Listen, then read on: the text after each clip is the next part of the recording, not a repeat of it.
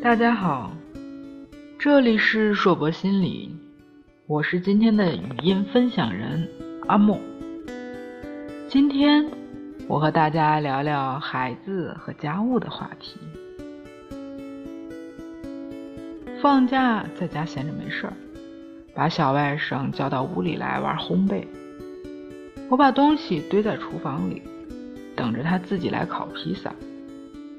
外甥来了。我在一边弄面团，指着一堆的菜跟他说：“小帅哥，去给咱把这些切了，等下好摆盘。”外甥闪着大眼睛看着我说：“我不会用菜刀啊。”我们俩站在厨房里大眼瞪小眼，最后我败下阵来，抽出一把寿司刀，切着秋葵说。我小学二年级就会给自己下挂面了，你十二了，竟然连个菜刀都不会用。外甥有点委屈的看着我切菜，我把刀递给他，手把手的教他用。当天做的披萨颜值虽然略差，他却很开心的吃掉了一多半。我跟孩子的妈说。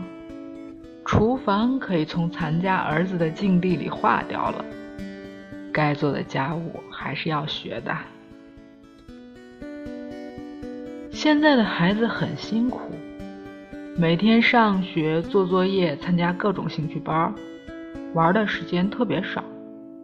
现在的父母也很辛苦，照顾孩子吃喝拉撒，陪作业陪到要爆血管，之后还得做家务。家是一个共同体，从来没有规定家务一定要由谁来做。互相的体谅和协助是非常重要的一课。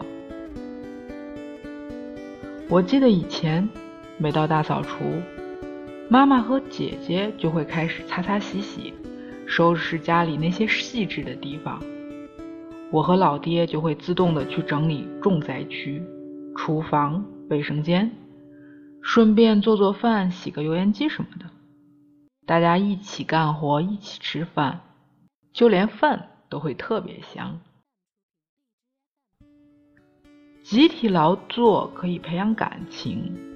另外，当你发现洗衣服、拖地、擦窗子、洗灶台等这些活儿都不是那么容易做的，那你在使用它们的时候。就会更注意保持它的清洁和整齐。爱做家务的孩子都不会坏。哈佛大学的学者曾经做过一项调查：爱干家务的孩子和不爱干家务的孩子，成年之后的就业率为十五比一，犯罪率是一比十。爱干家务的孩子离婚率低。心理疾病的患病率也低。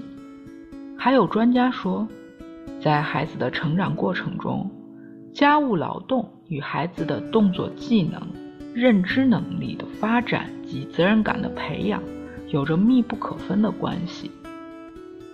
网上曾有一张流行很广的美国孩子的家务清单，列出了从九个月到十三岁。适合孩子分担的家务内容。如果仔细看这张家务清单，会发现这是一张训练表。他根据孩子的成长状况安排他可以做的工作。比如，外甥十二岁，表上是这样写的：能做简单的饭，帮忙洗车、吸地、擦地，清理洗手间、厕所。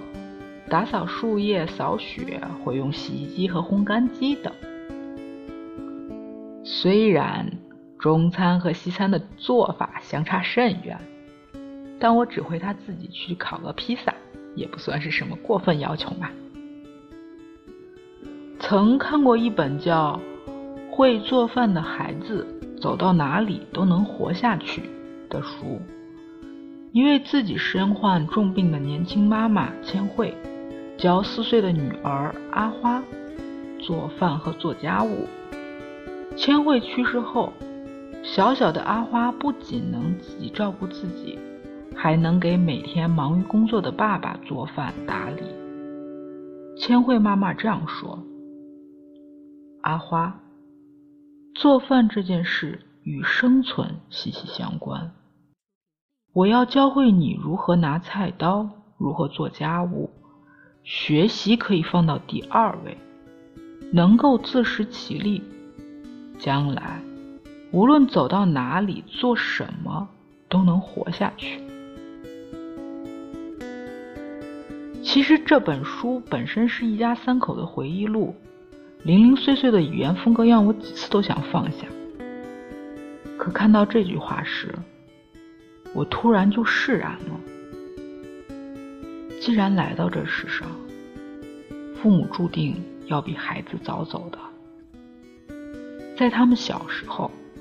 我们可以替他做很多的事，成为他们的避风港，把他们保护得很好。可这仅仅不够。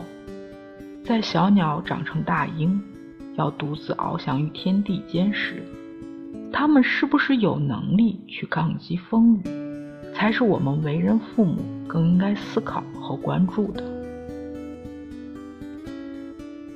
不能给孩子提供太方便的生活。方便，意味着衣来伸手、饭来张口，意味着等待的过程被大大缩减，意味着快感瞬间被满足，意味着减少了他学习和体验生活的机会。当他离开家这个避风港，发现世界并没有那么多方便可行时，问题就会接连不断。这是非常可怕的事情。很多父母总觉得孩子做事特别操心，切菜会不会切到手呀？擦窗子会不会掉下去呀？其实，这些操心后面带着满满的不信任，不相信孩子会做好别人都能做好的事。身边有位朋友，在自家宝宝很小的时候。就用小水果刀教孩子切香蕉。他说，切香蕉是最安全的。孩子在玩耍的过程中就学会了小刀的使用。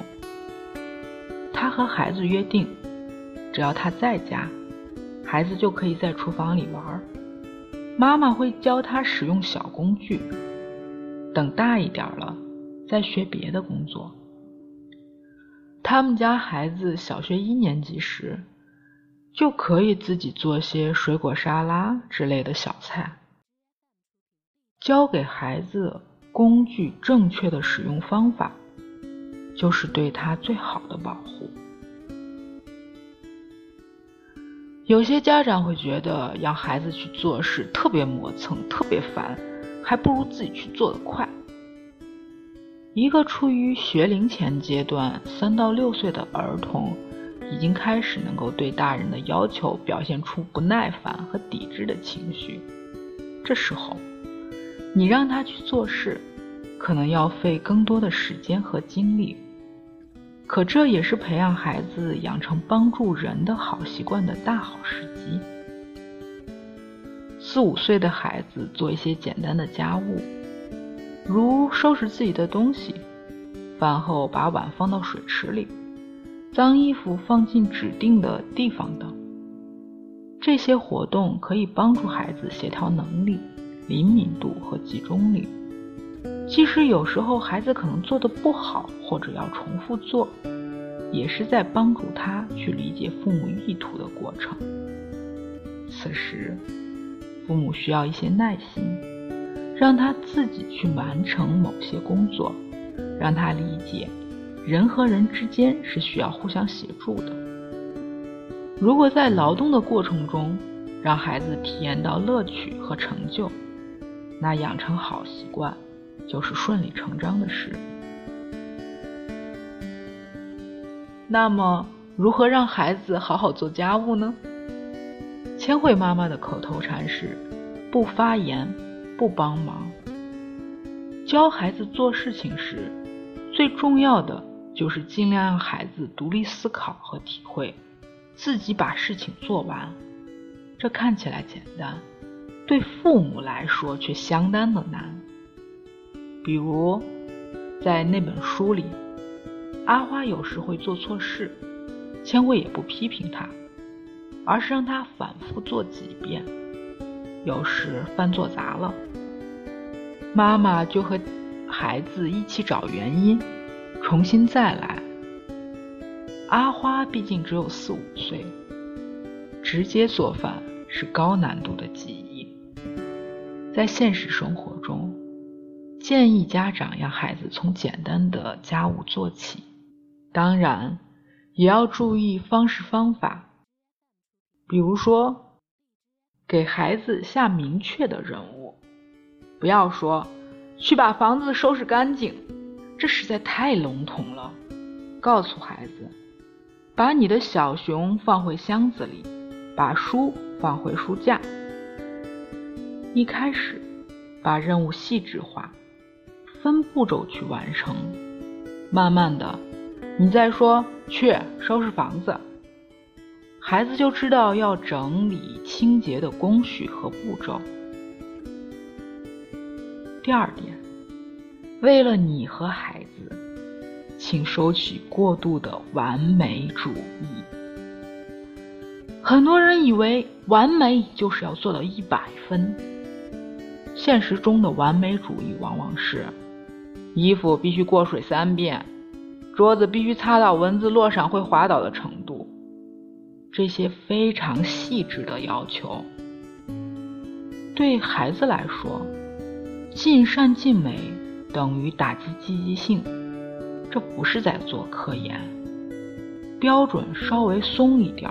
不要紧，孩子好不容易扫完地、擦好桌子，结果家长一看就说：“你看，你看，这里没擦干净，那里没弄好。”唉，努力换来挑剔，孩子体验到的是挫败感。你看他下次还会主动干活吗？最后，给孩子做个好榜样吧。如果家长把做家务当成负担，在教孩子的时候，也会不自觉地带上怨气。不要在孩子面前去抱怨或者互相埋怨家务活多么的琐碎无聊，这会给孩子留下不好的印象。尽量让孩子们明白，家务是大家分摊工作的一种，它的帮助可以减轻大人的负担。父母可以腾出更多的时间，陪他做一些有趣的事。当然，具体教孩子做家务的方式有很多很多，适当的奖励、变换工作内容、留给他们自由发挥的空间等等。有孩子的家长们可以根据自家宝贝的特点，自己去发掘那些适合的方法。养孩子不易。希望各位家长偶尔也能佛系一点，放开手，让孩子们自己去做吧。这里是硕博心理，我是今天的分享人阿莫，也是心理咨询师。不管你在哪里，世界和我陪伴着你。我们下次见。